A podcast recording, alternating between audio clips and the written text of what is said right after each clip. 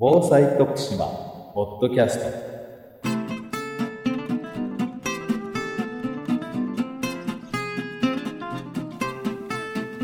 徳島県がお届けする防災徳島ポッドキャスト。今週も防災に関するさまざまな話題についてゲストをお迎えしてお話を伺います。今回は海陽町浅川在住の太田光次さんにお話をお伺いします。よろしくお願いしますよろしくお願いします、えー昭和21年今から63年前になりますが12月21日に南海地震が発生しました。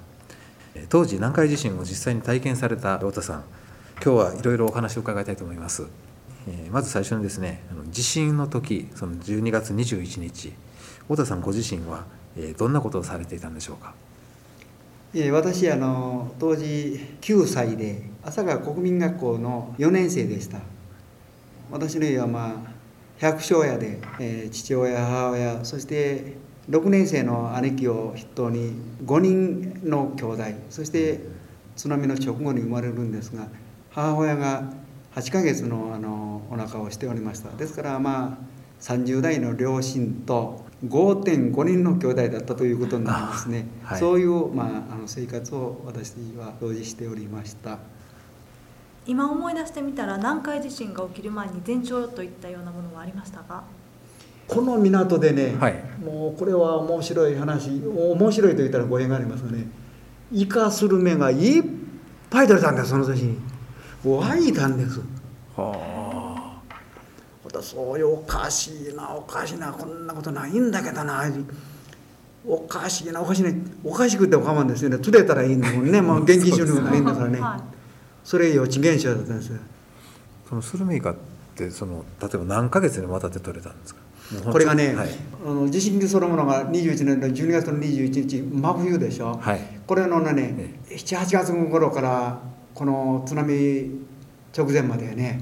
ああ、じゃあ本当に得意現象ですわ。ああいうことをね当時知ってたらもう少し対処できたでしょうねあの2年前のですね昭和19年やっぱり12月なんですけども12月の7日今度は7日にですね東南海地震というのが発生しています。で記録上はですね県内で被害はなかったということになってるんですが、え2年前にそういう大きな地震が少し東側であったということでですねその南海地震が近いというふうなお話っていうのはその地域ではあったんでしょうか？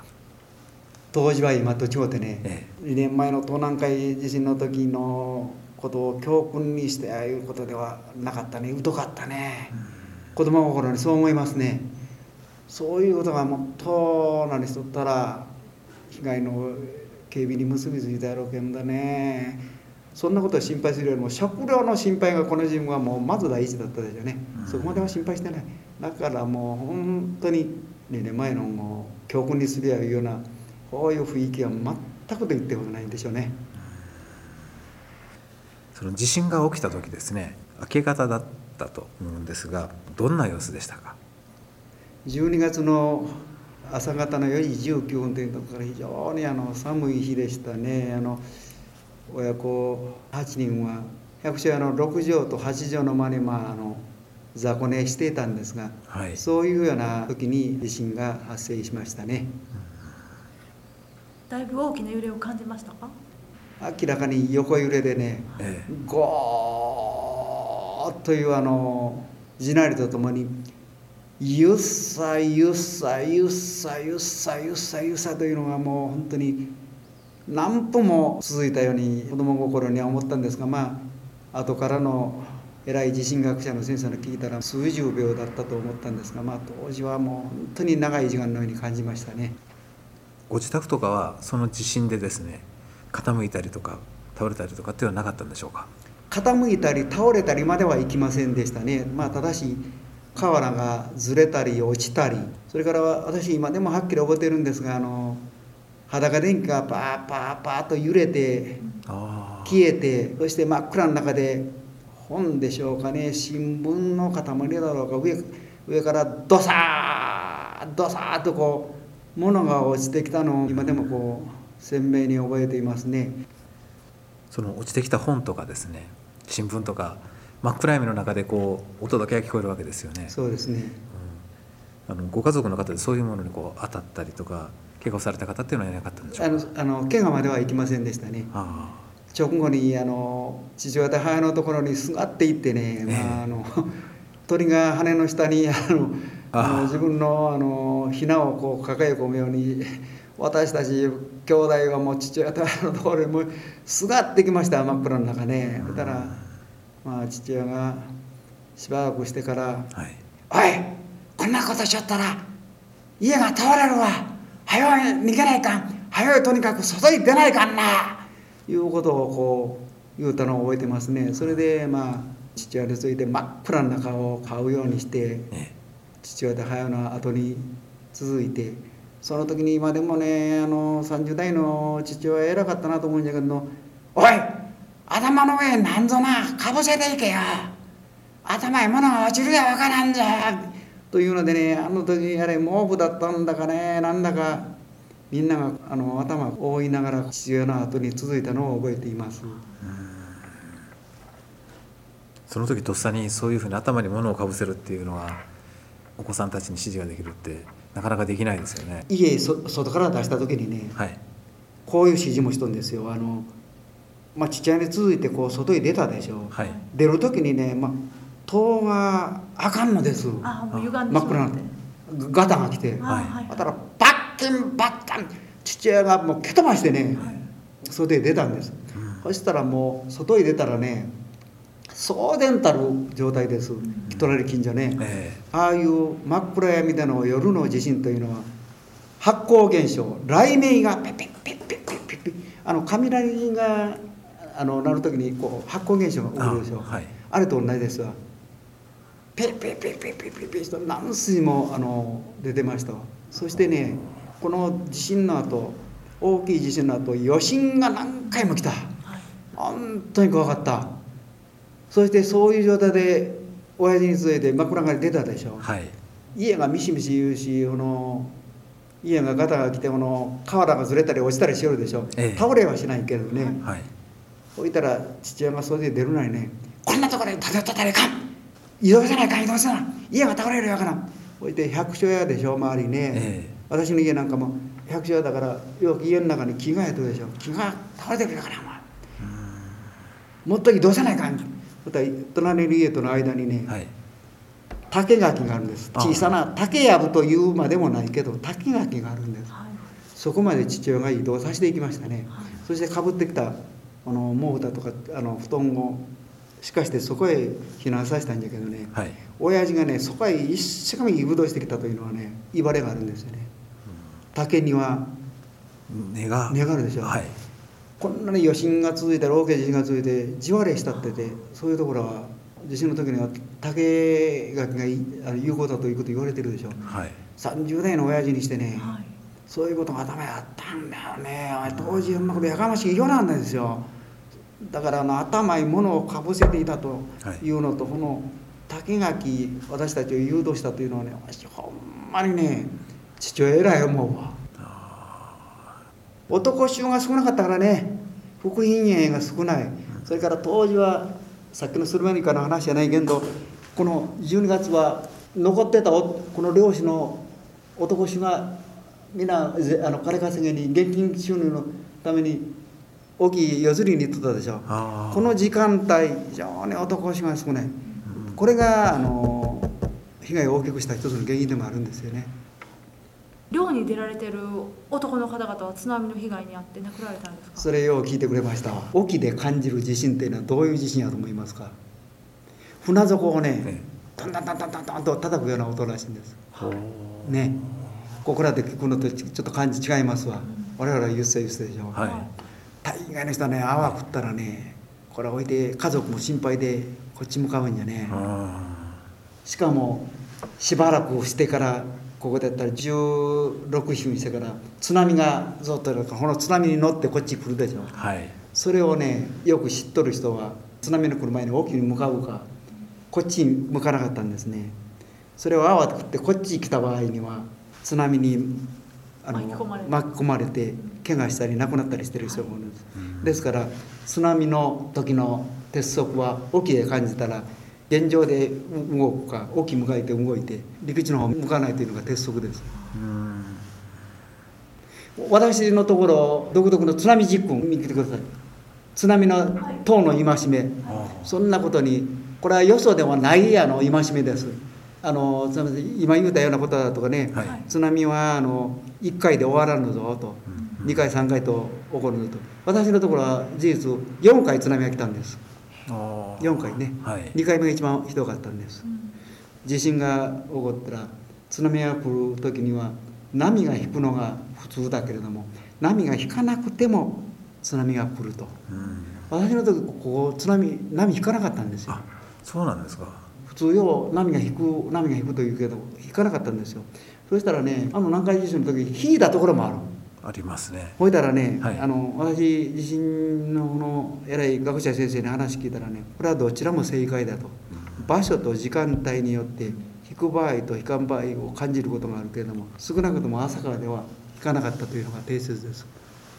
こう街中にその津波がですねこうずっと入ってきた。その時は、えー、太田さんはもうすでに避難を山の上の方にされてたんでしょうか？ええ。それまでにね、え私のところ小学校の裏だったでしょ、はい。父親がこのここに死を見に来たわけですよ。家から走って1分かあの1分30分ぐらいここに走ってきたでしょはい。で私たちにさっきの話の続き。はい。竹垣のところに座らしてはい「お父ちゃん死を見てくるけんな。お前ら動いたらあかんぞ」おいで死を見て見て地球へ帰ってくるけんな。お前らじっとそこにおれよって言って父親がこう走ってきたでしょはい。そしたら漁師のおっさんやおばさんがいっぱい沖見てた。当時は月夜ではなかったけど星月夜で海面見たらいたって平穏そのもの。うん。ね。はい。ですからああ大丈夫やな。これ大きな地震やったけど津波の心配なさそうなな。あの波が引くというけど波が一つも引いとらんなということを言いよったんです。はい。走ったらもう手羽島の辺りが向こうとね盛り上がった。これで「津波じゃー。津波じゃー!」いう口怒鳴りながらね、え周りの漁師のおっさんやおばさんや見に来てる人と一緒にどんどんどんどん戸を叩いて怒鳴りながら逃げてきてほいでうん。私ら家族も逃げたんやけどね。はい。逃げる過程でねえ私たち朝霞の小学校の運動場を突き切ってそして国道55号線を渡って朝霞駅の裏手側の小高い山に逃げたんですがね運動場の横に川が流れているんです。津波は一番先に川い状態が現れますよね、はい。そしたら川がもう白濁していました白い波がね。ほんで運動場の橋へたどり着いた時にはまだ大丈夫やったほんじゃけんどうちは子供も多いし母親はそういう体してるしそれで父親は幼稚園の妹を背中に6年生の兄貴は2歳の弟を手引いてだからどの家よりも逃げ足が遅い。もうどんどんどんどん押し越してきてもう本人が心細かったに父親がそれ行けあそれ行けそれ行けそれ行けって運動場に逃げたんですえ運動場の真ん中ぐらい行ったらもうこの白濁してした川が溢れてねええ足洗っていきましたうわーっと思いましたね私まだ勢いがないまだね、はい最初、まあ、一番最初やほいで運動場突き切って山の麓へ来た時にはもう第一波腰まで来ました。だから私たちはもうこの辺りまであの波を浴びながらやっと山に駆け上りました。そしたら私たちより遅かった人はねまあ死なないまでももう少し大変な目にしてますね。それでさらに遅かった人はもうあの飲まれたりね。えそれであれ山に上がったんですわ、えうんそれからが大変じゃ。や山に上がりついたことはあっちの山でもこっちの山でも提灯行列でみんな一番最短の距離や山上がっていくんですよ。はい。それで上へ上がってきたら第一波。ガラガラガラガラガッタンガッタンドッサンこれ流れてきた家が家同士がぶつかったり、はい。船と家がぶつかったりそれから家が瓦がこうずれる音傾く音、はい。間に「お母ちゃん」とか「助けて」いう声も反響してくれますよね。山の上から我々寒さと怖さで歯ガタガタ言わし持って下見るんですね、ええ。真下には国道その前には朝から小学校がある。そこにはあんまり月夜でなかったからはっきり見ないんだけど薄暗い。もう家とかあの船とかがこんなになって、ね。でそれが10分か15分ぐらいそんな音がしたらスーッと静寂がこう潮が引いていた。あやれ嬉しいやと思ったらまた次にガタガタガタゴッタンガッタンザラザラザラザラザラ。ザラこんなんが合計4回、ね。はい。山の上から見てたら夜釣りに行っとる船がこう流されたりこう流されたり行ったり来たり行ったり来たりですね。置い。たらその間にも山では余震。山の余震というのがまた怖い山崩れするぐらいみたいあー。ほらさあの竹やぶをゆすり大きな木をゆすりね、ええ。カカカカカ大きな地震のあたりは何回も余震が来る。感激を起こさずに。もう生き地獄ですわ。こうやってスーッと4回続いてもう気持ちの悪いような静けさが来るんですね。これで完全に津波が終わったんです。長い冬の朝も明けてうっすらこう山の上から村が浮かび上がってくるんですね。えまあびっくりしました。ここの海岸縁はずーっとのっぱら家が全然ない。え何もなくなってるうん。街の中は壊れた家ちりやくた畳タンス船家がこないなってしかもおもちゃ箱をひっくり返して踏み潰したような盛り上がり方をしているから私の家がどんな状態かわからん、ほんで父親が7時頃やったかな。お母ちゃんとな女の子は山の上におれよ。お父ちゃんと水路と哲義私と兄貴と連れてねはい。家見に行ってくるわ言うて降りたんだけどね。普段だったら5分で家たどり着くのに運動場の家を乗り越えそして船を横切りそれで国道は55号ズタズタ草履だからピチピチピチピチ沼もう沼がいっぱい上がって塩水がいっぱい上がってその羽を何しもって30分ぐらいかかって家行ったんですが家ありました。玄関には小さな天満線が突っ込んであの裏庭にはよその納屋が突っ込んでましたがねうん。家はあったというだけ畳はもう流され窓は抜かれ、ええ。まあ、2階は寝起きができるような状態にはなってましたね。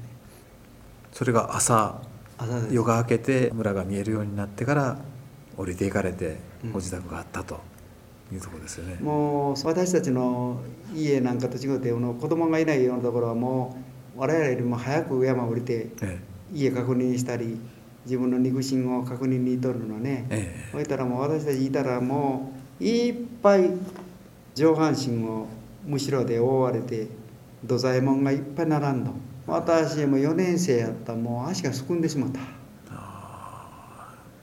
今のお話の続きをまた来週引き続きお聞かせに願いたいと思いますのでよろしくお願いしよろしくますお願いします。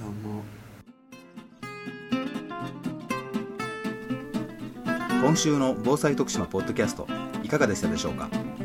この番組は徳島県のポータルサイト安心徳島と iTunes ストアからお送りしています。来週もまたお聞きください